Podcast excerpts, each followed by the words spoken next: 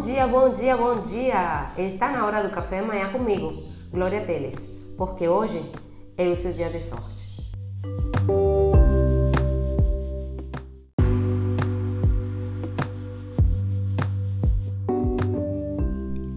E hoje eu acordei com sorte porque minhas orquídeas começaram a dar flores novamente. E aí surgiu a ideia de hoje falarmos sobre o tempo, a nossa relação com o tempo, porque a nossa relação com o tempo realmente não é das melhores.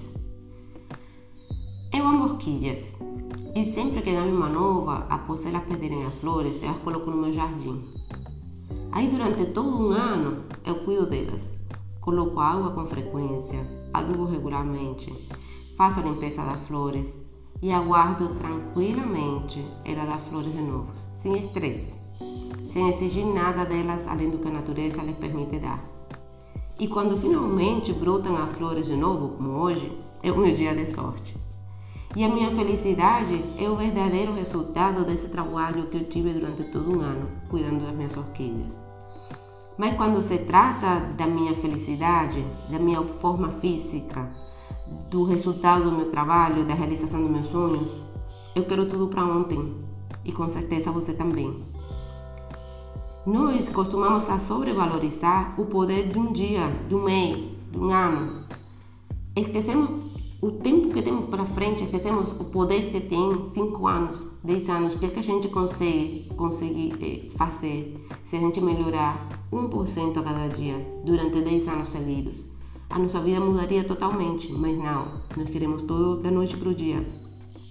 Por exemplo, se vamos fazer uma dieta que dieta que a gente faz? Ah, emagrecer 5 quilos em uma semana.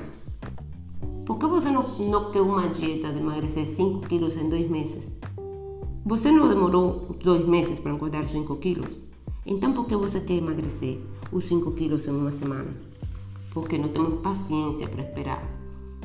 A mesma coisa acontece com os negócios. Se você começou um negócio faz seis meses, por que você se estressa? Por que você se tortura se comparando com aqueles falsos empreendedores da internet, aqueles falsos ricos das redes sociais, que ficam se vendendo como passaram 10 anos para conseguir alguma coisa e agora ficam se vendendo para você, falando que eles ganharam dinheiro da noite para o dia.